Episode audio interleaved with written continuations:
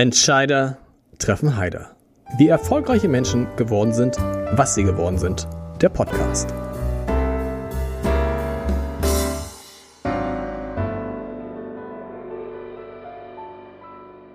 Herzlich willkommen. Mein Name ist Lars Heider und ich habe heute eine Frau zu Gast, die ein Unternehmen gegründet hat, das andere Firmen, deren Führungskräfte und Mitarbeiter dabei berät, wie sie psychische Belastungen reduzieren und die Vereinbarkeit von Beruf, Familie und Privatleben verbessern können. So, und das klingt jetzt aus heutiger Sicht vollkommen, vollkommen unspektakulär. Aber Reinhold Fürstenberg hat dieses Unternehmen vor mehr als 30 Jahren gegründet. Ehrlich gesagt, glaube ich, als das alles noch gar kein Thema war, ist also die Pionierin, wenn es um all das geht, was wir heute mit Work-Life-Balance, mit Burnout und was noch immer bezeichnen. Und äh, ich freue mich sehr, Reinhold, dass du hier bist. Und ich freue mich umso mehr, weil du sagst, dass du bei Gespräch mit anderen Menschen auf deren Lebenszufriedenheit achtest. Ja, hallo. hallo. Ich freue mich auch sehr, dass ich heute hier sein darf. Lebenszufriedenheit, wie geht das? Wie achtet man bei anderen Menschen auf die Lebenszufriedenheit? Und wenn du mich jetzt so siehst, wie hoch, wie, wie, wie gut ist meine Lebenszufriedenheit gerade?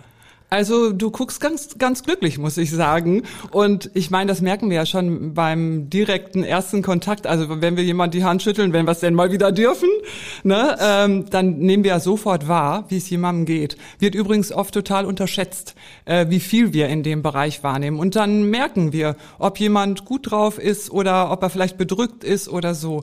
Übrigens ähm, ganz interessant, wenn man bei uns beobachtet, äh, wie die Mitarbeiter aus unseren äh, Kundenunternehmen äh, zu den Beratungen reinkommen, dann ist das oft so, dass man dann wirklich auf den ersten Blick sieht, äh, wie bedrückt die sind und äh, was dann innerhalb von einer Stunde oft erreicht werden kann. Das heißt, also, ich kann meine Lebenszufriedenheit und meine Zufriedenheit kann sich innerhalb einer Stunde deutlich verändern? Ja, und das ist oft einfach nur der andere Blick auf die gleiche Situation. Also beeindruckt mich auch nach über 30 Jahren immer noch. Ich finde es immer so schön, es gibt ja unterschiedliche Arten, Menschen zu begrüßen, wenn man sie lange nicht gesehen hat. Ne?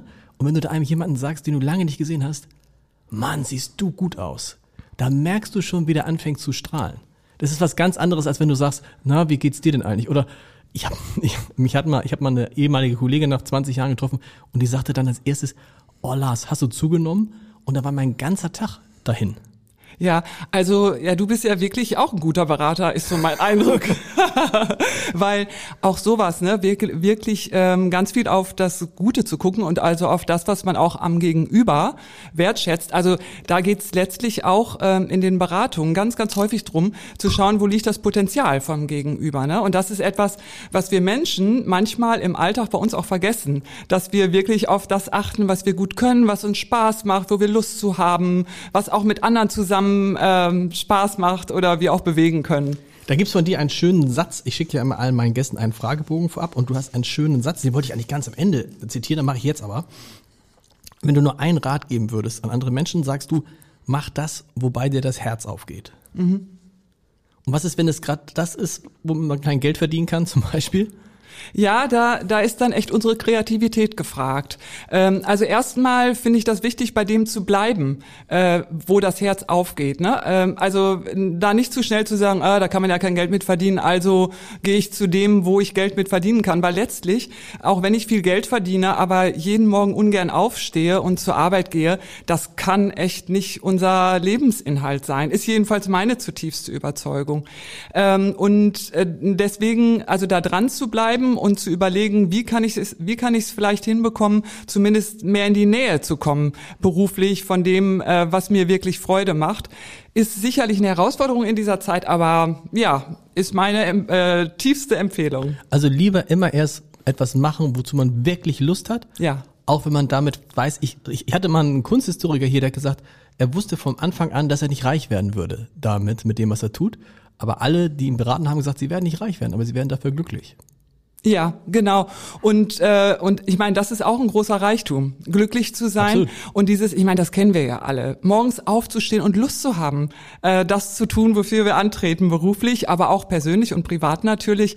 Ne? Ähm, ja, das, äh, also da kann man manchmal auch dann vielleicht irgendwie ein schickes, äh, ein schickes Möbelstück weniger haben äh, oder oder weiß ich nicht mit etwas weniger Miete auskommen oder so. Ne? Aber meistens ist das ja gar nicht so, sondern das, was uns wirklich Freude macht, äh, damit sind wir meistens dann äh, auch echt erfolgreich. Und ich meine, auch wenn man Kollegen sieht, äh, die keine Lust haben, die Arbeit zu tun, die sie tun, das nimmt einfach auch was von der Power eines ganzen Teams. Ne? Genau. Und ja. Äh, Du und dein Mann, ihr habt vor jetzt 1989, also Ja. ein- ein- 32 Jahre, 32 Jahre her, Fürstenberg gegründet. Ich muss ehrlich gesagt sagen, als, als ich mich damit beschäftige, dass du hier bist, ich dachte, Fürstenberg ist ein ausgedachter Name. Ich wusste nicht, dass da tatsächlich eine, ein Ehepaar Fürstenberg hintersteht. Wie seid ihr damals darauf gekommen? Weil wir erinnern uns 1989, da war all dieses Thema psychische Belastung von Arbeitgebern, äh, psychische Analysen von Unternehmen, ähm, Suchtprobleme vielleicht so ein bisschen, das hat eine Rolle gespielt, aber eigentlich war das damals etwas, über das man nicht gesprochen hat und wo man schon gar nicht auf die Idee kam, daraus ein Geschäftsfeld zu machen. Ja, das ist eine richtig schöne Geschichte. Und zwar ist das die Geschichte, und jetzt gehe ich, werde ich echt ein bisschen persönlich, wie mein Mann und ich uns kennengelernt Ah. haben. Weil mein Mann hat damals äh, ein Unternehmen mit 200 Mitarbeitern geführt und war dort für den Personalbereich zuständig und ähm, hat äh, einen Mitarbeiter gehabt, der mit Alkohol am Arbeitsplatz auffällig war. Und ich ähm, habe in der gleichen Stadt in der Suchtberatung gearbeitet. Und weil unsere ähm, Assistentin im Empfang krank war, bin ich ans Telefon gegangen, als mein Mann angerufen hat, um zu fragen, ob er diesen Mitarbeiter mal schicken kann. Und so haben wir, also er in seiner Rolle als Personalleiter und ich in meiner Rolle als Beraterin, diesen Mitarbeiter äh, gemeinsam auf eine, auf eine leichte Art und Weise geholfen, dass er ähm, abstinent und damit wirklich zu einem glücklichen Leben wiedergefunden hat. Und mein Mann hatte parallel ähm, schon die Überlegung, sich im Bereich betrieblicher Suchtprävention äh, selbstständig zu machen. Und da äh, haben wir dann, da bin ich dann direkt mit eingestiegen und wir haben dann in Unternehmen ähm, Führungskräfte geschult und ähm, ja das, das Management beraten, wie sie sich aufstellen können im Bereich betrieblicher Suchtprävention und haben dann festgestellt, wenn äh, Mitarbeiter dann wirklich Suchtprobleme haben oder auffällig sind am Arbeitsplatz, dass es dafür keine Anlaufstellen in unserem Gesundheitssystem gibt, äh, wo man sich hinwenden kann und wo auch ein Arbeitsplatzbezug ist. Du musst nochmal, also ihr habt euch, das ging jetzt sehr, das ging dann ja sehr schnell, also ihr habt euch über diese Suchtvermittlung kennengelernt, dann habt ihr aber erstmal noch geheiratet und dann das Unternehmen, oder war das alles so, weil das ist, das, das klang, wie, wie viel lag dazwischen, also zwischen dem ersten Treffen und der Gründung der Firma und der Gründung der Ehe sozusagen? Ja, also das ähm, war ziemlich eng beieinander. Also das Ganze begann mit einer Affäre, die wir miteinander hatten. Und ja, wir haben uns dann einfach total gut verstanden. Und das haben, war wirklich auch in den ganzen Jahren der Zusammenarbeit so, dass wir uns da ganz hervorragend ergänzt haben. Also auch mein, mein Mann eben darin, dass er auch bei den Firmen angeklopft hat äh, und nachgefragt hat, äh, ob sie Interesse äh, an, an unserer äh, Mitarbeiter- und Führungskräfteberatung haben. Und ich war eben die Beraterin. Ne? Und äh, ja, da hat mein Mann sich auch echt viele Abfuhren eingeholt, weil das gab's damals nicht und die Firmen fanden das zwar spannend, aber so nach dem Motto, aber doch nicht für unser Unternehmen. Ja. Und das, war hat man aber mal damals, geschafft. also es ging los mit, vor allem mit Alkoholsüchtigen. Äh, nee, wir haben äh, also mit diesem Konzept, wir, wir hatten zwar den Fokus ähm, auch auf, auf äh, Suchtprobleme und äh, darauf, äh, da präventiv unterwegs zu sein und da spielen ja immer viele andere Themen bei Suchtproblemen Genau. auch mit rein. Aber wir haben das sofort so aufgelegt, dass man eben äh, letztlich mit allen Themen, durch die man den Kopf nicht frei hat, zu uns ins Institut kommen kann. Und das war damals, wie gesagt, irgendwie so, uh, wenn man jemand, also das war ja, ich erinnere mich noch, in der, äh, da war ich, wie alt war ich, kam ich von der Uni, habe gearbeitet und da war, kam ein Kollege von uns, äh, der hieß es, der muss äh, zu Fürstenberg. Und das war so ein bisschen wie so, der muss in die geschlossene Anstalt. Also verstehst du, was ich meine? Das war so gebrandmarkt. Oh, Fürstenberg, das heißt, der hat richtig psychische Probleme. Der ist richtig, also boah, hoffentlich kommt er überhaupt wieder. Das war damals noch echt so ein, heute ist es normal. Ja. Aber damals war es tatsächlich so. Ne? Fürstenberg habe ich mir immer so vorgestellt, das ist irgendwie so ein Institut vor den, äh, vor den Toren Hamburgs, da kommen die alle hin und so. Also das war eine andere Zeit. Ja, also und äh, das war ganz genau so. Also nach dem Motto, ich habe doch keinen Knall, ich gehe genau. doch nicht zu Fürstenberg. Ne? Also da haben wir wirklich ähm, schwer für gearbeitet, das Vertrauen der Mitarbeiter zu gewinnen und auch so die, die Denke und die, die Haltung ähm, mit zu unterstützen, dass das was ganz Normales ist, dass wir alle im Laufe unseres Lebens mal Phasen haben, wo es einfach nicht so gut läuft. Deswegen ist man auch nicht gleich psychisch krank oder sonst was, sondern das, äh, es gibt kein Leben, wo das, wo das äh, nicht, nicht vorkommt. Heute ist es so, wenn wir auf einer Betriebsversammlung sind, dann sind alle einfach nur dankbar, dass das Unternehmen sowas anbietet. Ähm, aber eins möchte ich dir da auch noch zu erzählen, weil letztlich hat die Verlagsbranche äh, mit Schuld daran ähm, oder mit, mit Verantwortung dafür, dass ähm, wir, also äh, dass sich unser Institut auch so entwickelt hat, weil wir haben ja damals in Aachen begonnen mhm. und äh, haben aber hier in Hamburg viel im Verlagsbereich gearbeitet. Fast, und ja. dann haben irgendwann äh, äh, Redakteure wie du zu uns gesagt, sag mal, was ihr da in Aachen macht, warum macht ihr das denn da kurz vor der Grenze? Also damit müsst ihr doch hier äh, nach Hamburg kommen. Ja, und deswegen äh, sind wir hier nach Hamburg gekommen. Da sind wir jetzt schon mittendrin, weil da gibt es natürlich so viele Fragen, die, die so viele Hörerinnen und Hörer sicherlich interessieren. Die erste ist vielleicht die, was, was ist, was eigentlich zuerst da? Ist zuerst das berufliche Problem da, das sich dann auf mein Privatleben auswirkt? Oder ist meistens zuerst das Privat, private Problem da, das sich auf mein Berufsleben auswirkt? Ähm, es, also äh, die Persönlichkeit äh, spielt fast immer in jedes Thema, mit dem sich Mitarbeiter auch an uns wenden, mit rein. Also so äh, die Frage, wie gehe ich eigentlich mit welchem Problem um? Mhm. Und ähm, meistens ist es ein Mix, also äh, von dem, also was zuerst da war, also was sich so gegenseitig äh, bedingt. Ob ich, wenn ich zum Beispiel jetzt Stress mit meinem Kollegen habe oder so, dann ist geht das meistens einher damit, dass ich sowieso äh, vielleicht in der letzten Zeit auch in ein paar anderen Sachen nicht so wirklich zufrieden bin. Das bedingt sich tatsächlich. Also ich, ich, ich, ich weiß es von mir, wenn ich dann mal richtig berufliche Probleme hatte, dann sind auch Dinge zu Hause, die normalerweise so harmlos waren, wurden dann stärker. Also es, ja. vers es verstärkt sich gegenseitig, ne? Ja, ganz genau. Und das ist ja immer auch ganz viel der Blick, äh, den man selber drauf hat. Ne? Wenn ich entspannt bin, dann kann auch ruhig mal jemand anders sich aufregen, dann springe ich da gar nicht drauf an. Äh, und wenn ich angespannt bin, und das merken wir in dieser Zeit jetzt auch nochmal besonders, da braucht man ja nur einkaufen gehen, ne? dann, dann hat alles eine äh, ganz große Bedeutung. Also jedes Wort, was man sagt. Ja, ich merke das bei, bei so Zoom-Konferenzen oder Videokonferenzen, wenn man dann einmal so, das ist mir heute Morgen rausgerutscht, einer Kollege sagt, ah, die ist schon wieder weg, dann hört, ich bin nicht wieder weg, ich bin ja. immer noch da. Also man ist ganz, ganz, ganz kurze Lunte. Ja, ganz, äh, ganz genau. Und ähm, das ist etwas, ne, wo ich, wo ich ähm, einfach auch gesehen habe über die ganzen Jahre. Man muss da manchmal auch echt was für tun. Äh, also das, das kommt, das bleibt nicht immer von selber so. Also wenn man äh, eine Zeit hat, wo es einfach im Leben mal nicht so gut läuft, äh, dann finde ich das wichtig, dass man das auch nicht einfach laufen lässt, sondern dass man sich dann konkret überlegt, äh, wie, wie komme ich da raus, wie sorge ich dafür, dass es mir besser geht. Was sind die Probleme, mit denen die Leute zu euch kommen? Äh, also die meisten Mitarbeiter, ich beziehe mich jetzt auf äh, Auswertungen aus dem Jahr 2020, ja. sind im letzten Jahr äh, mit psychischen Problemen zu uns gekommen. Das war allerdings, das hat allerdings sehr zugenommen durch Corona eben. Ne? Also gerade der Bereich ähm, von Depressionen und Ängsten hat erheblich zugenommen, Suchtprobleme haben zugenommen und einfach alles rund um das Thema Gesundheit, also auch Probleme mit mit erkrankten Angehörigen, dann ähm, äh, Probleme dadurch, dass die, äh, dass man äh, äh, äh, Angehörige nicht im äh, nicht besuchen darf mhm. und so weiter und so fort, ne? oder mit Kindern und so. Und ähm, an zweiter Stelle ähm, äh, stehen aber äh, stehen äh, neben Arbeitsplatzproblemen auch Probleme in der Partnerschaft. Und da haben wir auch jetzt ähm, in der Corona-Zeit häufig damit zu tun, dass durch das Homeoffice einfach auch äh, Beziehungskrisen richtig eskalieren. Ist, ist auch nach, also ist naheliegend. Wir kommen nachher nochmal zum Homeoffice.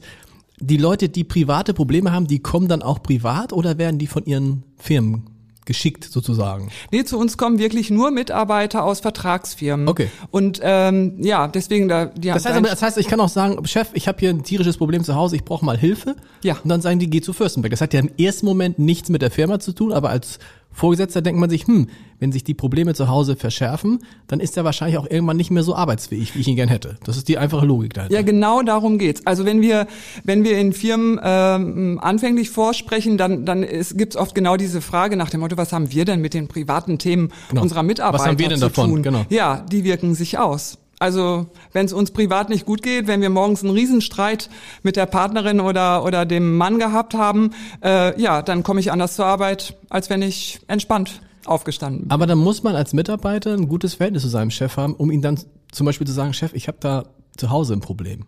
Ja, aber die Mitarbeiter brauchen das ja ihren Chefs gar nicht sagen, Okay. sondern äh, das wird im Unternehmen bekannt gemacht. Also da gibt's äh, und es gibt regelmäßig äh, gibt's Webinare bei uns, Newsletter, also und und verschiedene Kommunikationsmedien einfach eine Plattform, äh, so ein Kundenlogin, wo die Mitarbeiter sich selber auch äh, viele Informationen holen Mhm. können und dann äh, also die meisten Mitarbeiter sind über 80 Prozent, die kommen von sich aus zu uns und das Unternehmen erfährt eben nichts davon, wer bei uns war. Ach so, und das heißt, äh, äh, wie, wie, die, die Unternehmen zahlen dann eine Pauschale oder wie geht das? Bei Ja, euch? genau. Okay. Die Unternehmen äh, zahlen eine Pauschale pro Monat pro Mitarbeiter Okay. und dann kann eben jeder kommen, so oft er möchte. Und okay, muss es gar nicht seinem Chef. Äh, was, was heißt kommen?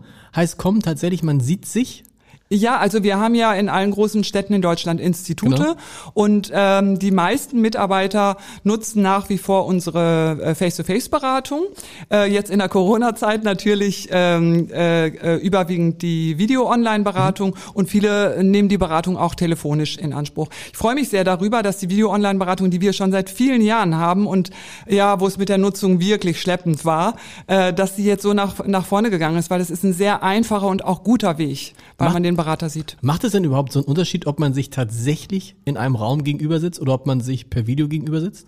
Ja, schon. Also ähm, äh, das, ich meine, wir, würden uns ja zum Beispiel auch keinen Film über Italien angucken, äh, statt dorthin in Urlaub zu fahren. Ne? Also deswegen äh, oder oder wenn wir jetzt äh, über Zoom Wein miteinander trinken, dann ist das was anderes äh, als als wenn wir beiden uns treffen und und ähm, ja in Ruhe im Lokal oder zu Hause irgendwie ein Glas Wein miteinander trinken. Ne?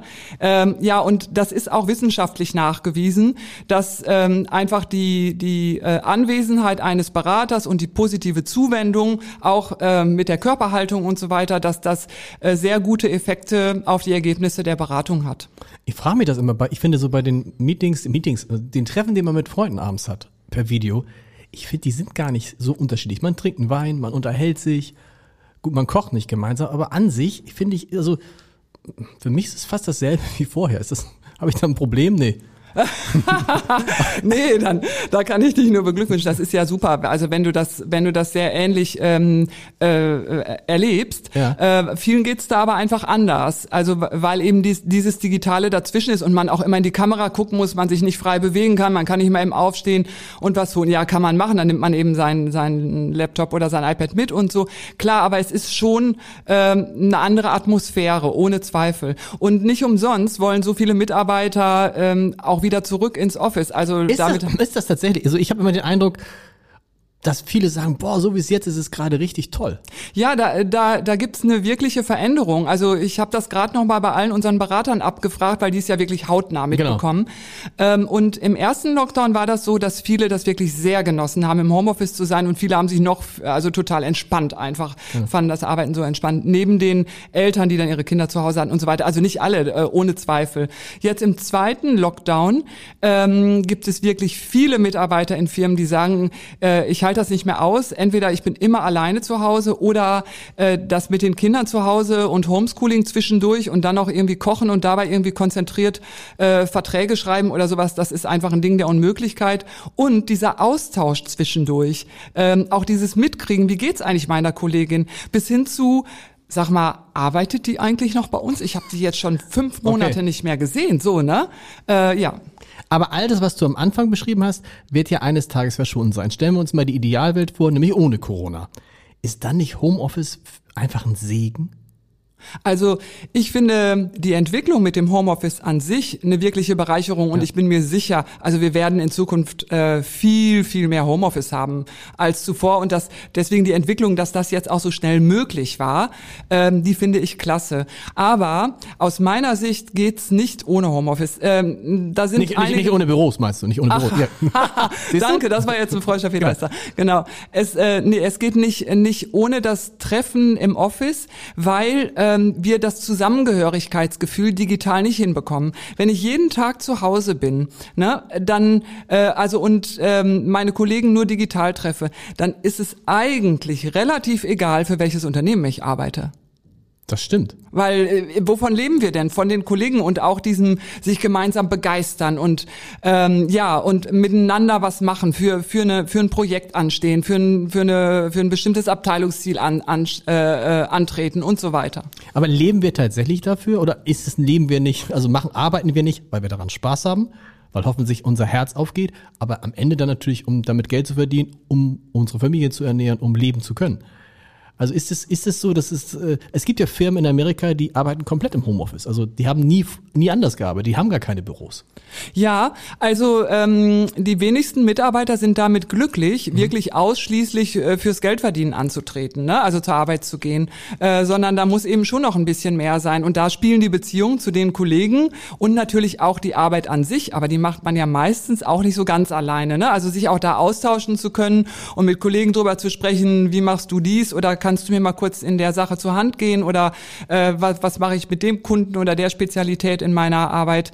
Ähm, ja, das, das hat letztlich, bringt den Mehrwert, statt ähm, als, als zum Beispiel auch Alleinunternehmer äh, selbstständig zu arbeiten. Aber muss man da nicht, also gibt es da nicht Sonne und Sonne? Wir hatten auch schon vor Corona Kollegen, die sind einmal im Monat reingekommen ins Büro und ansonsten haben sie von zu Hause gearbeitet, weil sie gesagt haben, da kann ich viel besser arbeiten, da habe ich meine Ruhe, da kann ich besser Texte machen und die wollten gar nicht mehr reinkommen. Ja, natürlich ist das eine tätigkeitsbezogene äh, Frage auch. Ne? Also äh, jemand, der zum Beispiel am Empfang arbeitet, für den ist das schwierig. Ich schätze äh, die Frage gar nicht, genau. Ja, eben, ganz genau. Ne? Aber wenn ich zum Beispiel Programmierer bin, dann kann das durchaus Sinn machen, dass ich das wirklich in Ruhe von zu Hause mache und damit nicht gestört und äh, nicht gestört werde. Und wie du schon sagst, es ist auch mit eine Typfrage.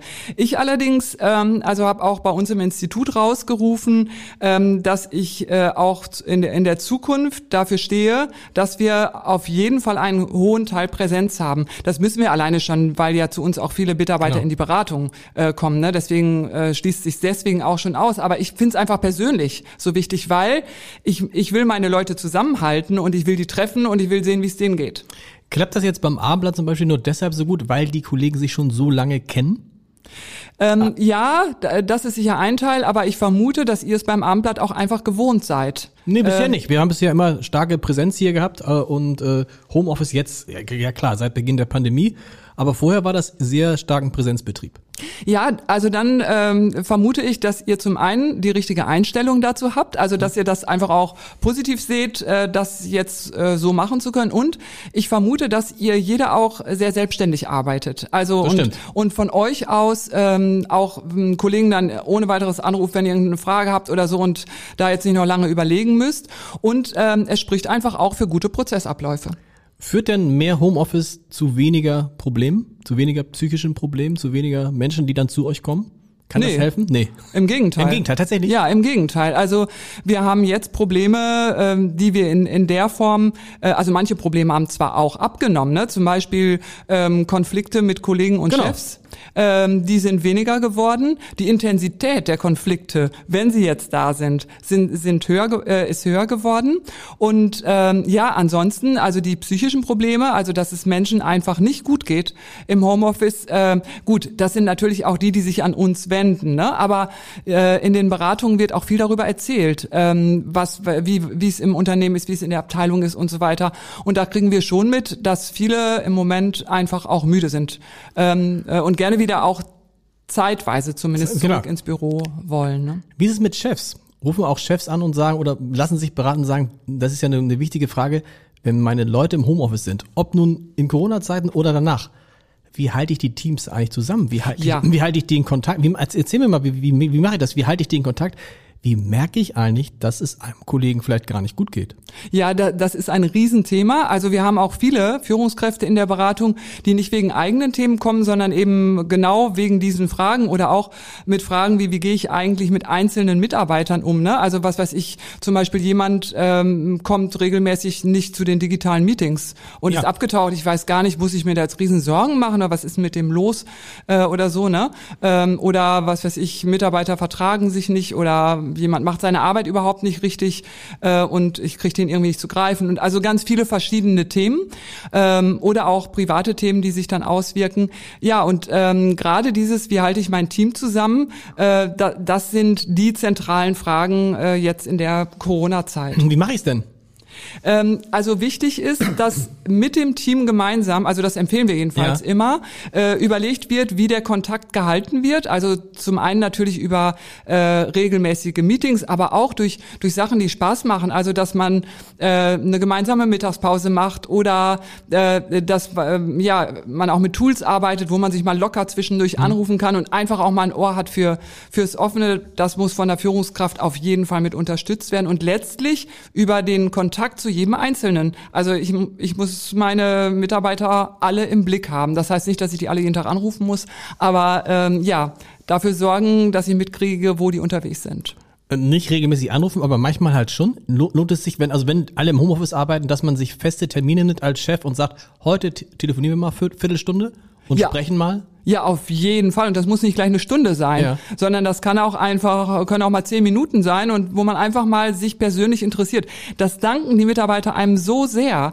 dieses Nachfragen, dieses sich interessieren, weil wir, wir wollen ja nicht nur funktionieren, wir wollen ja auch als, als Mensch ähm, äh, gesehen werden. Ne? Das, das ist wirklich äh, zentral wichtig. Und auch, dass man mit sich selber locker ist, also auch mal von sich selber erzählt, wie es einem geht, ohne sich da jetzt irgendwie zu sehr auszubreiten. Aber dass die Mitarbeiter merken, oh mein, mein mein Chef oder meine Chefin ist auch echt menschlich. Ich hatte Caroline Stüdemann, das ist die Geschäftsführerin von Viva Con Aqua in diesem Podcast. Und bei Viva Con Aqua gibt es einmal die Woche eine Runde, da sprechen alle darüber, was sie bewegt. Und da be bewegt heißt auch wirklich ähm, privat bewegt. Also wenn einer Probleme hat und so und breiten das vor allem aus. Boah, da habe ich gesagt, boah, das ist aber ganz schön. Es klang für mich fast so ein bisschen sektenhaft. Also so. Oder es ist ist es eigentlich ein guter Weg, wenn man in einem kleinen Team wirklich auch versucht, keine Geheimnisse voneinander zu haben, weil dann jeder weiß, was den anderen gerade wirklich beschäftigt und weil man nicht auf die Idee kommt, oh, der ist heute so schlecht drauf, äh, mag der mich nicht mehr oder hat er schon einen anderen Job oder so, dann da können ja andere Dinge hinterstecken. Ja, also ähm, ich habe Respekt vor der Offenheit, wenn wenn ein Unternehmen das so macht. Ne? Also dann äh, spricht das dafür, dass da offensichtlich ja eine wirklich offene Kultur herrscht. Absolut. Ne?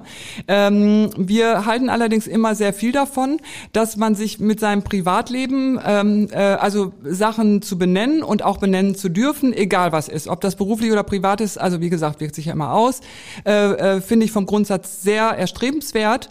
Ähm, allerdings, ähm, wenn es zu weit geht, also ich sag mal, die Details der Eheprobleme, mhm. die gehören einfach auch nicht ins Team. Äh, ne? Dafür gibt's eben auch Institute wie unsers. Es ist gut, wenn, wenn die anderen Bescheid wissen, zum Beispiel, warum man gerade nicht so gut unterwegs ist oder so. Aber ähm, ja, die Details, da hat man einfach selbst eine Verantwortung als Mitarbeiter, sich auch darum zu kümmern.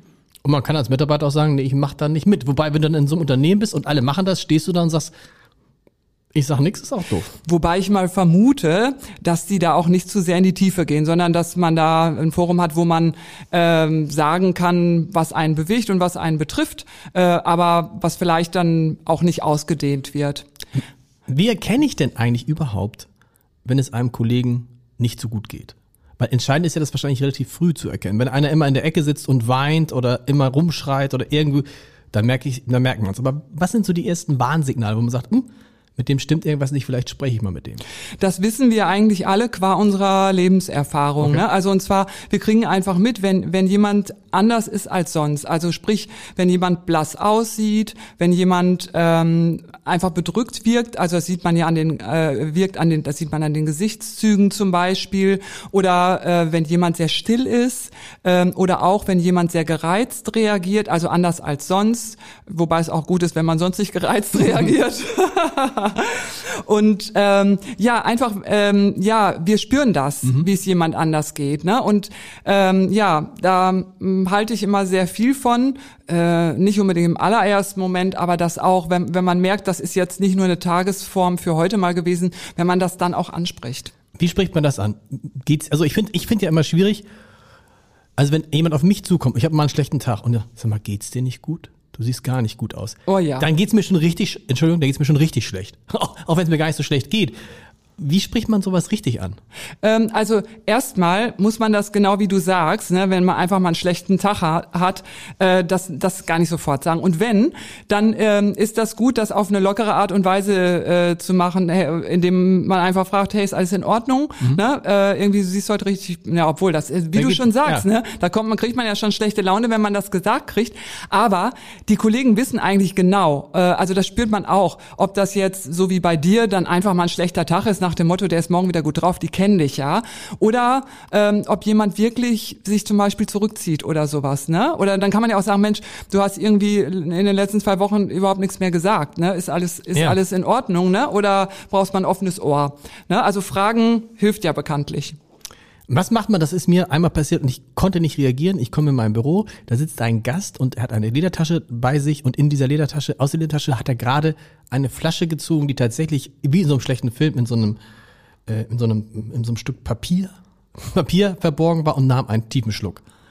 Und ich war so perplex, ich sagte, na, erstmal schön ein hinter die, also erstmal schön ein nehmen am frühen Morgen. Nein, nein, nein, es ist Apfelsaft. So, da wusste ich natürlich, das ganze, das ganze Büro roch nach Wein. Was mache ich dann? Weil ich war völlig, ich war mit der Situation komplett überfordert, weil man sagt ja nicht, sag mal, hast du ein Alkoholproblem? Nee, selbstverständlich. Und das war ja auch ein Gast, ne? Das war ein Gast, insofern, ja, aber einer, den ich auch kannte, also äh, nicht äh, tatsächlich ein Gast, aber jemand, den ich auch schon länger kannte, ja, da hätte ich jetzt keine Verantwortung als Führungskraft gehabt oder so, klar. Nee, klar. Nee, aber klar. nehmen wir mal, nehmen wir an, das wäre jetzt kein Gast gewesen, sondern jemand aus der, hätte ja auch sein können, dass man. Ja, ja, oder auch wenn es ein äh, Gast ist, ne? Also Störungen haben Vorrang. Das heißt, okay. äh, so jemanden, also mh, deine Irritation ist da ja sehr berechtigt gewesen. Ja. Und den dann zur Seite zu nehmen und zu sagen, hör mal, bevor wir jetzt anfangen, ich muss mal gerade was loswerden, ich bin echt irritiert, dass ähm, du hier am helllichten Tag eine Flasche mit Alkohol äh, rausnimmst. Also da, äh, das spricht nicht für einen gesunden Alkoholkonsum. Ja. Ne? Äh, kann das sein, dass du da Gesprächs, äh, Gesprächsbedarf hast? Ähm, und ja, jetzt müssen wir überlegen, ob du möglicherweise, ob wir überhaupt das jetzt hier äh, durchziehen können, was wir jetzt hier miteinander verabredet haben. Na, oder wenn es ein Kollege ist, ähm, ist das genauso wichtig, das direkt anzusprechen, wenn man mitkriegt, auch dass jemand eine Fahne hat, ähm, äh, ja. äh, zum Beispiel. Ne? Und, Und dann ähm, sagen die, also der eine sagte jetzt in dem Büro, sagt er, ähm, du, das war Apfelsaft. Dann stehst du da und sagst, oh, was soll ich jetzt sagen? Andere, die eine Fahne, du denkst, das ist eine Fahne, da sagen, nein, du denkst es erstmal, hast du was getrunken? Das ist mein neues Parfum. Ja, das gehört bei, bei Suchtproblemen ja. Äh, ja immer mit dazu, dass die Betroffenen das eben verleugnen oder fast immer gehört, ja, doch meistens gehört das mit dazu, dass das verleugnet wird. Das ist sogar ein Zeichen dafür, dass es sich um wirklich äh, um Suchtprobleme handelt. Und ähm, alleine das heißt, wenn, Entschuldigung, das heißt, wenn einer sagt, das stimmt, ich trinke zu viel, dann ist er eigentlich schon auf einem guten Weg. Das ist auf jeden Fall, wenn, wenn, wenn er es selber schon mal begriffen hat. Ja, also auch da, ja, wenn jemand das, das ähm, äh, sagt, ähm, dann kann das sein, dass das ein guter Weg ist. Das kann aber auch sein, dass das eben der Weg ist, um in Ruhe gelassen zu mhm. werden. Ne? Also wir hatten sogar mal einen Mitarbeiter in der Beratung, der hat dann am Arbeitsplatz immer gesagt, ja, ich muss da trinken, ich bin Alkoholiker. Ne? Okay, okay, ja. Das Und ähm, ja, äh, aber äh, dieses, dass man es trotzdem anspricht, auch wenn man nicht eine Einsicht bekommt, ne? ähm, das, das hat immer eine Wirkung. Also deswegen, das sollte auf jeden Fall immer gemacht werden und auch, ähm, also was weiß ich, um, um bei der Flasche mit dem vermeintlichen Apfelsaft zu bleiben, ähm, ja, dann zu sagen, ach, das kann ich mir kaum vorstellen, dass da wirklich Apfelsaft drin ist, aber lass mal das mal so stehen. Äh, also nicht von seiner Meinung abzurücken, okay. ist wichtig. Und dann geht man aber dann, dann doch über zum anderen Thema. Also falls so eine Situation, so eine Situation hat ja jeder mal irgendwie erlebt, dass er sagt, uh, irgendwas, ne? Also wenn man am Arbeitsplatz ist und insbesondere ähm, als Führungskraft, äh, da gibt's ja auch die Unfallverhütungsvorschriften. Also äh, auch da muss man einfach aus Arbeitsschutzgründen, äh, darf man eigentlich Mitarbeiter mit Arbeit nicht mehr beschäftigen, weil man nicht einschätzen kann, wenn der eine Fahne hat, wie viel hat er denn wirklich getrunken. Stimmt. Ne? Also äh, das, ich als Laie jedenfalls, äh, wobei ich noch nicht mal Laien bin, aber das können selbst Ärzte und erfahrene äh, Experten in dem Bereich nicht wirklich einschätzen. Deswegen äh, raten wir wir da immer dazu, äh, lieber Vorsicht als Nachsicht und den Mitarbeiter nach Hause zu schicken. Ja, und dann ist der Mitarbeiter auch dafür verantwortlich, nachzuweisen, dass er nicht alkoholisiert war. Wenn wir mal uns alle immer angucken, wir haben ja auch alle mal gute und nicht so gute Tage und das geht so hin und her. Gibt es so einen zeitlichen Horizont, wo man sagt, boah, wenn das jetzt so lange anhält, dann ist es mal Zeit, sich vielleicht mal professionelle Hilfe zu holen? Ja. Weil man kann ja nicht gleich so, wie, wie, wie ja immer Ärzte gern sagen, wenn du, wenn du jetzt sofort, wenn, was hat neulich ein Kinderarzt gesagt, es gibt Eltern, die kommen ähm, zu ihm in die Praxis und sagen, mein Kind hat 38 Fieber und er sagt, aber haben Sie es denn gemessen?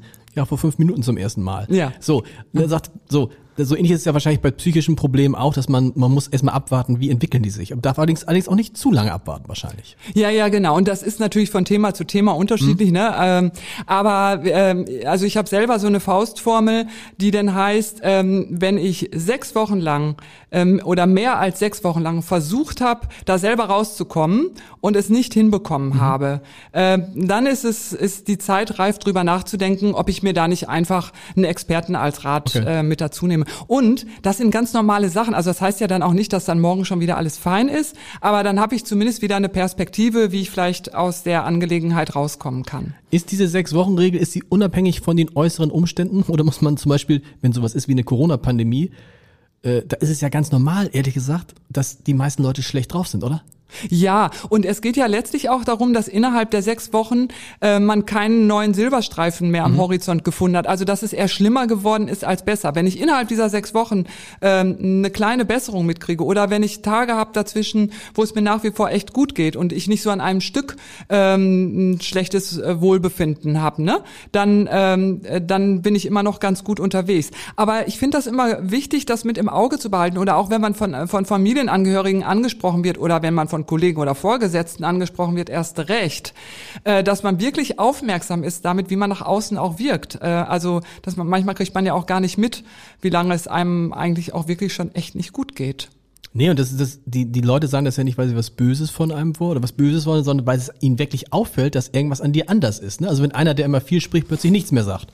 Ja. Oder unbedingt. einer, der ganz viel spricht, der ganz wenig spricht, auf einmal plötzlich rumschreit, dann denkst du, mit dem kann ja was nicht in Ordnung sein. Muss irgendwas anderes sein, da muss sich irgendwas verändert haben.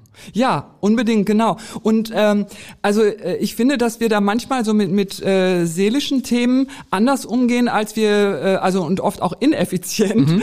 äh, umgehen, als wenn, als wir das mit vielen anderen Themen machen, weil oft ist da, also wenn wir uns äh, jetzt eine Stunde Zeit nehmen, uns von einem Berater moderieren zu lassen, ne? Und wir müssen ja nicht gleich zum Therapeuten oder zum Arzt oder mhm. sowas, ne? Aber wenn es mit Freunden und Familie nicht mehr geht, äh, wenn man sich eine Stunde Zeit nimmt und sich eine Stunde darauf konzentriert, wie man eine Lösung angeht, das ist doch logisch, dass dabei was Gutes rauskommt. Absolut.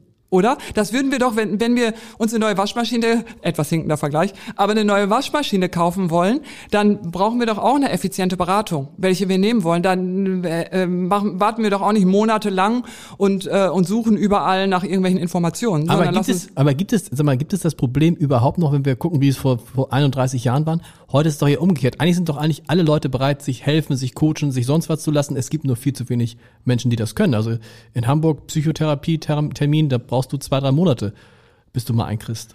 Ja, äh, aber viele Menschen brauchen keine Psychotherapie. Okay. Also weil eine, eine Psychotherapie braucht man, wenn man eine Störung hat. Und eine Störung hat man, wenn man aus eigenen Stücken ähm, aus einer Lage wirklich nicht mehr rauskommt. Oder ne? Und mhm. das ist auch das, also es wird immer so viel von psychischen Erkrankungen gesprochen. Viele sind einfach nur psychisch belastet. Und das ist, wie gesagt, etwas, was in, im, im, äh, in jedem Menschenleben mehrfach vorkommt. Ne? Und da kommt man auch alleine gut wieder raus. Dann braucht man nur jemanden, der einmal wieder, der mal wieder die Ressourcen und Potenziale aktiviert. Ne? Und ähm, ja, deswegen oft ist es eben das, dass, dass die Freundin oder, oder der, die Partnerin oder so das nicht mehr hören kann, ähm, das Thema. Und einen Therapeuten braucht man aber auch nicht. Und das ist genau das, wo auch wir mit unserem Institut in genau diese Lücke reingrätschen. Ist im Grunde ein zweiter Gesundheitsmarkt, wenn man so will. Das heißt, die Leute bei euch sind auch gar keine Psychotherapeuten oder Psych Psychologen, das sind Coaches, das sind systemische Menschen? Was sind das für Leute? Ja, genau. Also wir haben, äh, also wir, äh, die meisten sind bei uns Psychologen Okay. ähm, und alle haben äh, äh, eine äh, Zusatzausbildung überwiegend im Bereich von äh, systemischer Beratung und ähm, alle haben natürlich äh, entsprechenden Hochschulabschluss und viel Bera äh, viele Beratungserfahrung und auch Erfahrung in Unternehmen. Ne? Und ähm, was die eben, was unsere Berater sehr genau können, ist eben zu unterscheiden, wo braucht es auch eine Therapie. Klar. Äh, ne? Und dann vermitteln wir weiter äh, zu Therapeuten, aber auch manche kommen auch, um das checken zu lassen. Wie lange braucht man, um, also wenn, es, wenn du sagst, es ist, es ist nicht, was psychotherapeutisch behandelt werden muss, sondern es ist einfach nur eine psychische Belastung. Wie viel, was, wie, wie schnell geht sowas weg? Kann man das mit einem Telefonat wegkriegen oder mit drei, vier Sitzungen? Wie, wie lange braucht man da? Ja, ähm, das ist natürlich ganz unterschiedlich, Klar. je nachdem, worum es geht. Aber ähm, im, in der ersten Sitzung wird oft äh, strukturiert, also Mhm. ähm, dass, dass geguckt wird, äh, nach, also besprochen wird, wo äh, wo gibt's eigentlich überall Schwierigkeiten und was ist jetzt das Wichtigste als erstes anzugehen und was ist vor allen Dingen das, was einen auch wieder stärkt und und in die eigene Kraft reinbringt, ne? Damit man dann die anderen Sachen alleine gut lösen kann. Und ähm, ja, dann geht man die erste Sache an und wenn man die erste Sache angeht, dann lösen sich oft andere Sachen auch schon ein bisschen mit, weil man alles nicht mehr so schlimm findet, zum Beispiel. Ne? Oder weil man, weil, weil man sich äh, mal wieder mehrere Stunden richtig gut fühlt oder besser fühlt auf jeden Fall. Und auch wieder eine, eine äh, optimistische Sicht hat, dass es wieder besser wird. Manchmal hilft es wahrscheinlich, wenn einfach mal jemand von außen auf einen selber guckt und sagt, sag mal, so groß ist das Problem eigentlich gar nicht. Also ich hab, wir haben das jetzt, ich habe das gehabt in, in Diskussionen mit Leuten, die jetzt äh, zum Beispiel unter diesem Homeoffice gelitten haben. Äh, und dann hat ein anderer gesagt, weißt du was, ich würde gern unter Homeoffice leiden. Ich habe seit zehn Monaten gar keinen Job mehr.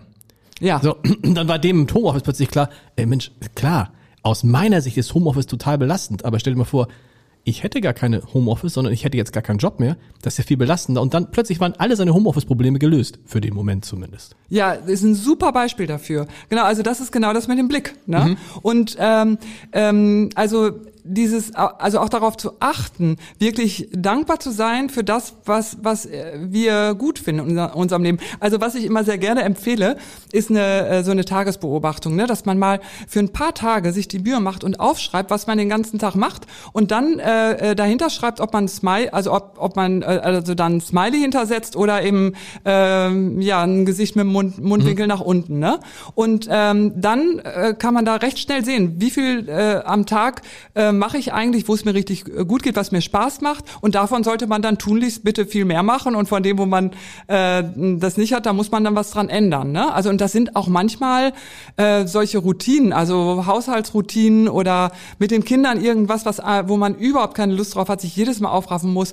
Ja, dann braucht man vielleicht auch mal jemanden, der einen bei der Wäsche unterstützt oder so, weil man kein, einfach keine Freude dran hat, äh, zu bügeln oder was auch immer es dann ist. Aber es gibt ja Sachen, die muss man machen und da muss man einfach nur dafür sorgen, dass man jetzt mal drei so mit Mundwinkel nach unten so, so ein Merkel-Smiley hat, ähm, dass man dann ähm, vier, fünf Sachen macht, wo man richtig Spaß dran hat. Also um das auszugleichen. Ja, ganz, äh, genau. Also weil Oder, oder, oder, oder man kann das andere auch, man kann ja manche Sachen, die doof sind, nicht verhindern. Also nee, richtig. Und äh, die, aber die Sachen, die doof sind, da haben wir gar kein Thema mit, wenn wir genügend Sachen machen, die uns Freude machen. Dann Genau. machen wir die anderen mit links mit. Ja, einige Sachen müssen einfach gemacht werden. Und es ist auch gar kein Ding, äh, auch mal Sachen zu machen, die die wir jetzt gerade nicht so toll finden. Also ganz normales Leben, würde ich sagen. Ne? Äh, ja. Wie viele Mitarbeiter habt ihr jetzt? Also wir haben 110 Festangestellte und 70 freie Mitarbeiter, vor allen Dingen in den ländlichen Regionen, wo wir keine Ins Institute haben. Ja.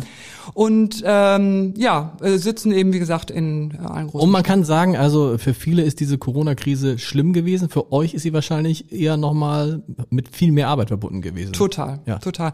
Und auch so, ähm, also Hilfen zu geben, auch digitaler Art jetzt, auch in, zum Beispiel, wir machen ganz viel so Austauschgruppen, ne? Also wo sich Mitarbeiter oder Führungskräfte aus unterschiedlichen Unternehmen treffen und sich einfach austauschen ähm, zu bestimmten Themen, ne? Also äh, zum Beispiel, wie sie digitalen Stress vermeiden können. Ne? Übrigens eine neue Stressform. Ähm, digital, also die Art des Stresses hat sich total verändert. Was ist digitaler Stress? Äh, Das sind eben, das ist der Stress rund um die ganzen digitalen Meetings. Also von die Technik funktioniert Ah, okay. nicht über äh, was weiß ich, wie sehe ich eigentlich aus äh, und und werd ständig gesehen. Ja, Konzentrationsthemen. Ne? Oder zum Beispiel machen wir auch viel zum Beispiel zum Thema Deep Work, also konzentriertes Arbeiten. Wie kriege ich das hin mit Familie und so weiter. Aber wie vermeidet, das ist, halt, ich finde, wie man normalen Stress vermeiden kann, ist klar. Digitalen Stress, wie kann man den vermeiden? Man versucht, eine gute WLAN-Verbindung zu haben, man versucht, ein gutes Endgerät zu haben. Man, viele kaufen sich jetzt so eine, so eine Lichter, damit sie, weißt du, die, damit sie auch äh, schön, äh, nicht so, nicht so blass aussehen. Man kauft sich vielleicht ein Headset und so. Aber mehr kannst du nicht machen. Wenn das, wenn die Leitung instabil ist, ist sie instabil. Ja, das stimmt, aber zum Beispiel ähm, sich wirklich gezielt auch Wissen anzueignen, um die Tools super bedienen zu Okay. können. Ne? Ähm, oder ähm, auch mit, mit äh, also die Arbeitsorganisation gut abzusprechen, dass man auch mal noch mal fünf Minuten Pause hat ähm, oder wenn möglich auch bitte ein bisschen länger und eben etwas unterschiedliche Arbeiten macht, nicht nur ein Meeting nach dem anderen. Ne? Ähm, äh, das sind so Sachen, die kann man einfach organisieren. Also Arbeitsorganisation ist in Corona-Zeiten ein Riesenthema. Also in Koppelung eben mit dem Homeoffice. Und oft dann, äh, wie gesagt, auch noch anderen, die mit dem Haushalt leben. Beginnt das beim Anziehen? Weil es gibt ja nicht wenige, von denen man sich erzählt, dass die, seit, dass die eigentlich nur noch Jogginghosen anhaben. Weil man, man sieht's nicht.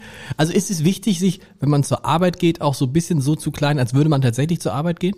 Also ich halte sehr viel davon, weil ich dann eine andere Haltung einnehme. Mhm. Ne? Ähm, so, also natürlich ist das auch gemütlich und ähm, ja, die Dosis macht ja immer das Gift, wie wir wissen. Ähm, also ist das gemütlich auch mal mit dem Laptop im Bett zu sitzen oder so, keine Frage, und da mal keinen Film zu gucken, sondern E-Mail zu bearbeiten. Aber vom Prinzip, also ich gestalte mir meinen Arbeitstag, ähm, äh, äh, wobei ich auch regelmäßig im Institut noch sein kann äh, oder sein muss auch. Ähm, ich gestalte mir meinen Arbeitstag eben ganz klar mit mit einem Arbeitsbeginn und da ziehe ich mich auch ordentlich an und schmink mich auch. Also, okay, also es heißt jeden Tag derselbe, jeden Tag, was ich, 9 Uhr Arbeitsbeginn. Ja, ich fange schon ein bisschen früher Ja, okay, an. also jetzt aber Beispiel, ja, ja, Journalisten äh, halt, ja. ja, ja. ja, Und genau. das ist schon, 9 Uhr ist schon früh. Du bist, du, ich habe ich hab gesehen äh, in der Vorbereitung, du bist ganz oft gefragt worden, das frage ich dich jetzt auch. Äh, ich habe nicht so eine richtige Antwort gefunden, ich glaube, die gibt's auch nicht. Es gibt ja keine Formel für seelische Gelassenheit, nach der du quasi in jedem Interview gefragt wirst. Die gibt's einfach nicht. Die ist für jeden anders? Äh, ja, genau. ähm, Also ähm, ich habe da eine eigene Formel Na. und äh, die heißt, ähm, ich werde, also ich gehe an alles mit dem Lächeln ran. Also und ich habe auch äh, für mein Leben immer gesagt und das habe ich auch eingehalten. Deswegen habe ich auch meine Arbeitsstelle gekündigt. Ähm, wenn äh, also egal was passiert, aber ich will immer mein Lächeln behalten. Okay. Das heißt nicht, dass es bei mir im Leben auch mal eine Trauerphase gab und so weiter, selbstverständlich. Aber vom Prinzip, von meiner Lebenshaltung her, macht das das Leben einfach leichter. Und das kann man üben. Und wenn man in dieser Haltung ist, dann ist vieles nicht mehr so schlimm. Äh, das ist aber, damit alleine kriegt man aber nicht seelische Gesundheit mit. Und manche sagen mir auch, ja, Reinhold, du hast gut reden. Ähm, aber da behaupte ich, so wie man in den Wald reinruft, so kommt es auch zurück. Ich finde es noch, äh, noch, noch besser. Ich finde so Menschen, die so fröhlich sind, die haben allein schon den großen Vorteil, dass man ihn meistens auch immer fröhlich, ge- reage- man reagiert auf sie fröhlich und man ist gern mit denen zusammen. Ja, eben. Also es ist irgendwie, das, ähm, es hat mal einer gesagt, irgendwie, es gibt viele, viele Menschen, die können vielleicht gar nicht so viel, aber weil sie so fröhlich sind, haben sie einfach eine gute Karriere gemacht, weil immer alle mit ihnen zusammen sein wollten. Und im Zweifel auch gar nicht gemerkt haben, dass da gar nicht mehr so viel hintersteckt, außer der Fröhlichkeit.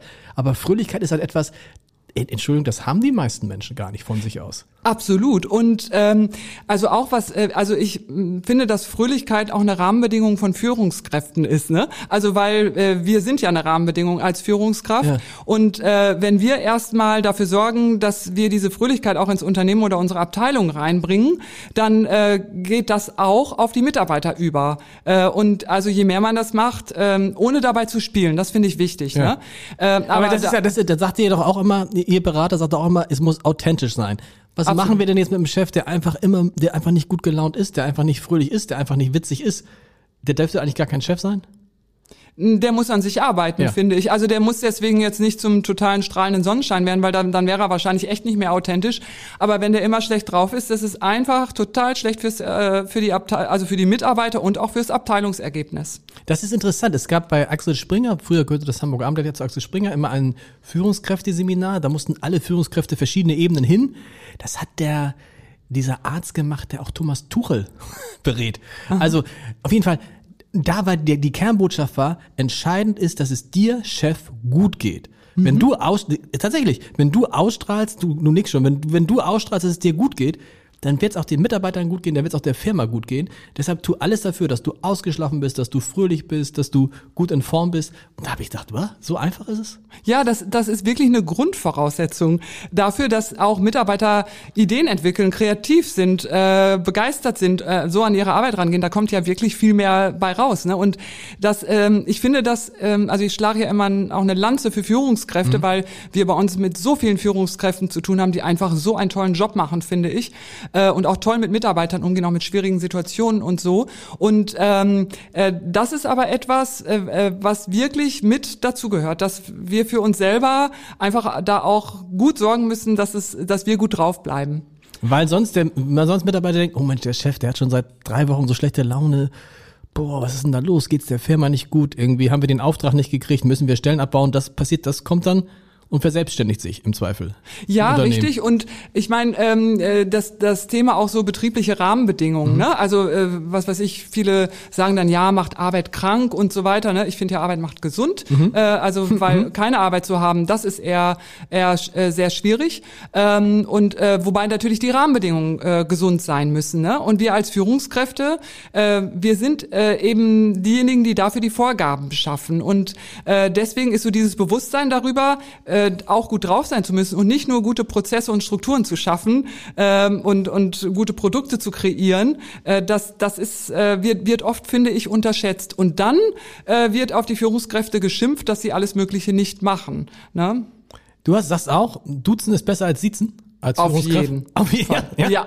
Also wir machen das vom ersten Tag an und wir haben noch nicht einmal eine schlechte Erfahrung damit gemacht und auch wenn man Kündigungsgespräche führen muss. Also die, das nimmt nichts von der Klarheit, weil wir, wir ähm, also das heißt nicht, dass man deswegen irgendwie zu sehr ins Privatleben der Mitarbeiter geht oder so. Muss aber auch passen zu dem Chef oder kann, kann sich auch so ein Chef, doch, natürlich, auch Chefs, die das jahrelang nicht gemacht haben, die Haspa-Vorstände zum Beispiel, ja. die haben ja irgendwann den Leuten gesagt, wir, und es geht alles. Und tatsächlich ist, eigentlich ist dieses Sitzen man, man versucht damit irgendwie eine, eine Distanz, sagen ja viele, ich möchte die Distanz aufrechterhalten, aber ist, ist es nicht der falsche Ansatz, wenn man mit Leuten, mit denen man zusammenarbeitet, eine Distanz aufrechtzuerhalten versucht?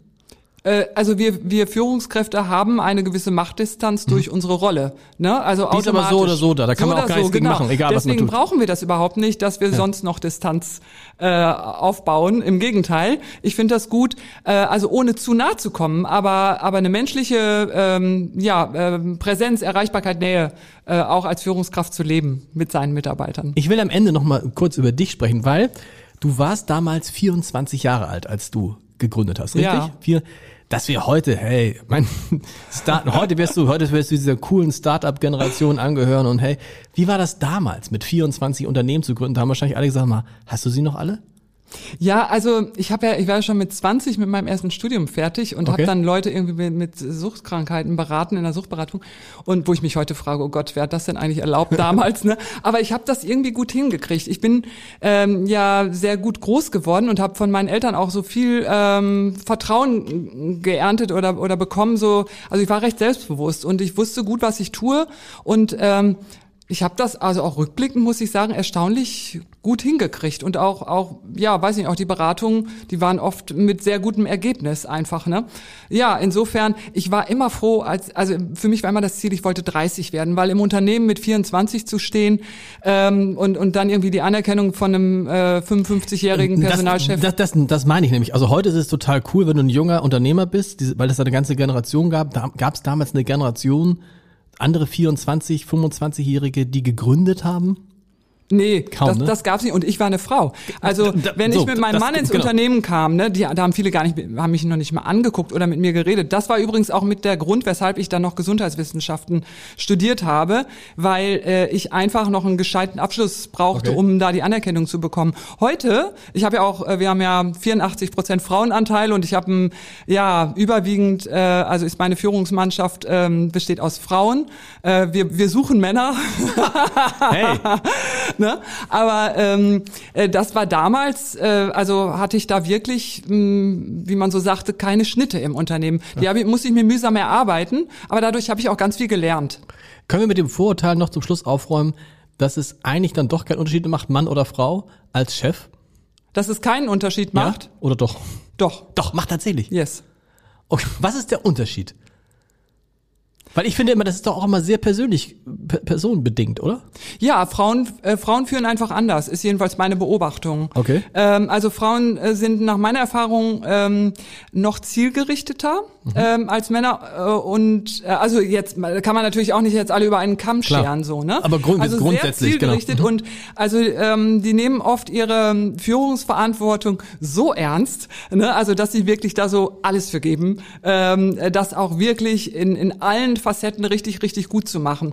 Da sind Männer, finde ich oft ähm, ja, äh, ohne dass ich das bewerten will, entspannter äh, und äh, ja äh, von sich überzeugter äh, und ja müssen da gar nicht so viel äh, für tun. Also da gibt es einfach Unterschiede.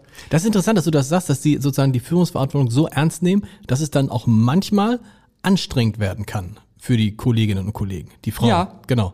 Den Teil gibt es sicherlich auch. es bei den Männern halt manchmal so sein kann, dass man sagt so mal, sieht der mich überhaupt, kümmert er sich über mich? Also das eine ist ja sozusagen, ob du ich, ich, man, man hört das immer oft, wenn man, wenn man, man muss mehr anerkennen, man muss mehr gelobt werden, ne? Das kann aber auch ins Gegenteil umschreien, wenn dann jemand da ist, ob Mann oder Frau, der immer lobt, dann denkt man, oh Gott, ja, der sagt ja sowieso immer, dass alles toll ist. Oder die sagt sowieso immer, dass alles toll ist. Und das erlebe ich halt, dass Männer grundsätzlich zu weniger loben irgendwie oder weniger das sehen, was Kolleginnen und Kollegen machen. Ja, genau, genau. Und, und, Frauen das viel stärker sehen und auch viel mehr darüber reden. Ja, richtig. Also ich halte ja von Loben nichts, ne? Also ich halte nee. nur was. nee. was? Ich finde das, ich finde das gut wertgeschätzt zu werden. Aber loben kann ich meinen Hund, äh, damit er, weil er schön Platz gemacht hat. Aber was heißt hat, dann wertgeschätzt sein? Also wertgeschätzt, dass ich sehe, was mein Mitarbeiter tut und, und das auch sage. Okay, und das heißt, das ist für mich ein Lob oder nicht? Wenn du sagst, Mensch, das hast du gut gemacht. Ja, ähm, aber so dieses, also ich finde das Loben, das geht oft in so eine Richtung, ja, äh, dann sage ich ihm auch fein gemacht, ne? also ganz toll und sowas. Ja. Das will doch heute auch keiner mehr hören. Ich will doch einfach nur gesehen werden, also ne und äh, durchaus auch gesagt kriegen, hey, wow, freue ich mich drüber, dass du es so schnell fertig gekriegt hast oder ja. oder wie du das gemacht hast oder so, ne? Ähm, ja, insofern äh, das, ja, das machen Frauen oft mehr, finde ich. Also ja. fällt ihnen sehr viel leichter, aber manchmal kümmern die sich auch zu sehr um die Privat, also also um die besonderen Belange von Mitarbeitern, wo Männer sich dann eher zurücklehnen und sagen, ach, der, der kriegt das schon hin und regelt das irgendwie selber. Ne? Und das braucht man manchmal auch als Mitarbeiter, dieses, dass man da nicht, ja, ich nenne es jetzt mal, zu sehr bemuttert wird. Ne? Aber sonst, also ich stehe auch sehr auf, ähm, ja, ich muss mal sagen, meine äh, weiblichen Führungskräfte. Ich finde das, äh, also bin jeden Tag begeistert, äh, wie zielgerichtet und, und klar und, äh, und, und mit Engagement die einfach führen. Also ja, schon toll. Schon toll. Die beste Möglichkeit zu entspannen ist einfach auf die Harley setzen und losfahren. Ja.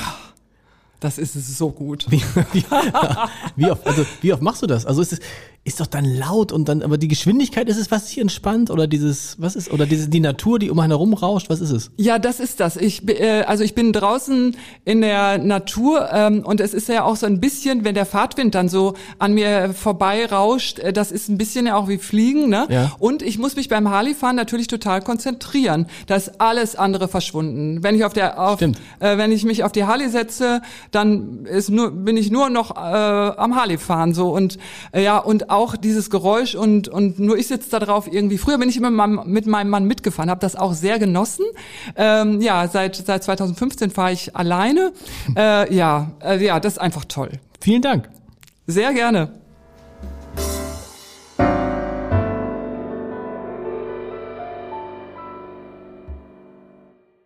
Weitere Podcasts vom Hamburger Abendblatt finden Sie auf abendblatt.de slash podcast.